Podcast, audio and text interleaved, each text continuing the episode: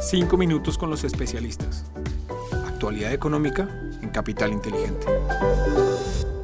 Hola, un saludo muy especial para todos. Hoy el lunes 4 de abril de 2022. Les acompañamos Lizeth Sánchez y quien les habla Juan José Ruiz y les damos la bienvenida a 5 minutos con los especialistas. Este es el podcast de análisis de la actualidad económica de la Dirección de Estructuración en Mercado de Capitales de Bancolombia los datos económicos más importantes de la semana.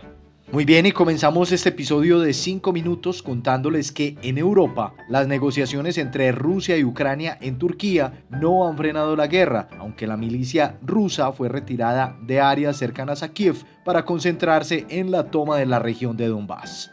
En Colombia, el Banco de la República tomó la decisión de incrementar su tasa en 100 puntos básicos hasta 5%, menos que el 5,5% que anticipaba el mercado, marcando un menor ritmo de normalización monetaria.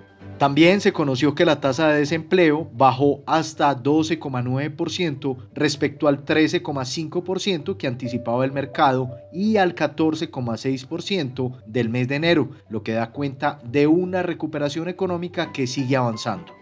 Por el lado de Estados Unidos, se conoció el PIB definitivo del cuarto trimestre de 2021, el cual sorprendió negativamente al ubicarse en 6,9% respecto al 7,1% que anticipaba el mercado, lo que podría dar un poco de espacio para que la Fed aumente tasas a un menor ritmo, pero que también puede exacerbar los temores por esta inflación. En cuanto al petróleo, les contamos que los inventarios en Estados Unidos disminuyeron en 3,5 millones de barriles, superando la disminución de un millón de barriles que anticipaba la encuesta de Reuters. Desempeño de los mercados internacionales.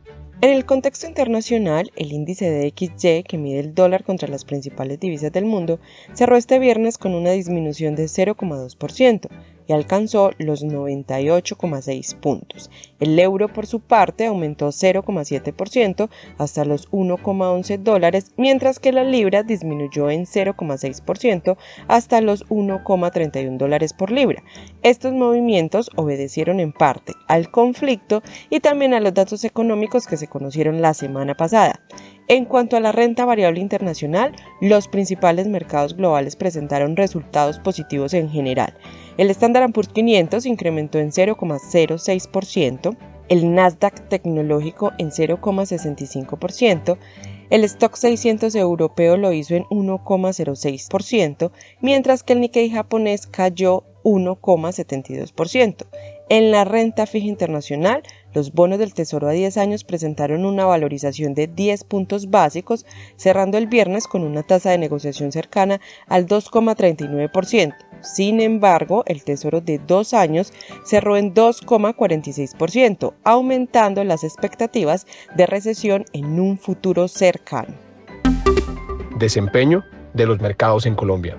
En el contexto local les contamos que el dólar continuó con su tendencia bajista y cerró la semana 1,2% por debajo del viernes anterior en 3.749 pesos. Esto se dio a pesar de la disminución de los precios del crudo por estimaciones de menor demanda ante rebrotes de COVID-19 en China y una mayor oferta ante la liberación de reservas por parte de Estados Unidos y el Reino Unido.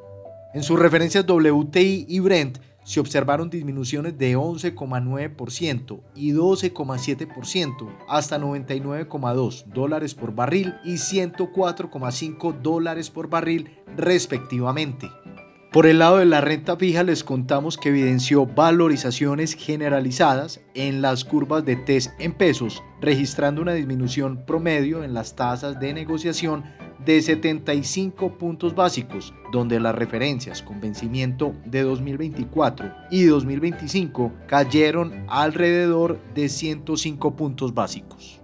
En cuanto a los test VR de la parte corta y media de la curva, registraron una disminución promedio en la tasa de negociación de 9 puntos básicos frente a un incremento promedio de 5 puntos básicos en la parte larga de la curva. Este comportamiento se debe a una menor velocidad de ajuste en la normalización de la política monetaria por parte del Banco Central y un mayor apetito de las inversiones internacionales por la deuda pública local.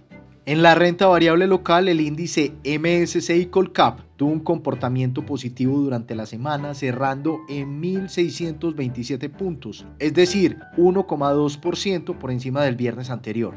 Sin embargo, el volumen de negociación se disminuyó en 41% hasta un promedio diario de 130.579 millones de pesos. Oportunidades de inversión para esta semana. Para finalizar, en la renta fija internacional seguimos recomendando títulos de deuda con menor duración y sensibilidad a los tesoros y nos indexamos a las tasas de referencia a través de los títulos de tasa flotante. Para la renta variable internacional consideramos que mantener un portafolio diversificado regionalmente provee una mayor resiliencia ante coyunturas de este tipo, beneficiando mayormente regiones desarrolladas por su mayor espacio fiscal y monetario para apoyar sus economías. Sectorialmente seguimos favoreciendo energía ante el riesgo de una menor oferta mundial y el financiero ante un escenario de subidas de tasas. Por su parte, tomamos utilidad en el sector salud al llegar a niveles de sobrecompra. A nivel local, en renta fija, continuamos con la recomendación de indexarse en papeles cortos como los TSVR con vencimiento en 2023 y 2025. En cuanto al dólar, esperamos que se cotice con estabilidad entre los 3.700 y 3.800 pesos durante esta semana y luego buscaría la media móvil de 200 periodos, la cual se ubica en 3.860 pesos. Finalmente, en cuanto al índice MSCI Colcap, esta semana se dará inicio a los periodos de aceptación de las sopas de Grupo Sura y Grupo Nutresa cuyos avisos conocimos la semana pasada. Asimismo, el mercado estará a la espera de la aprobación de la OPA lanzada por BHI. Muy bien, y de esta manera terminamos nuestro resumen semanal. Les esperamos la próxima semana en un nuevo episodio de los 5 minutos con los especialistas. Una feliz semana para todos.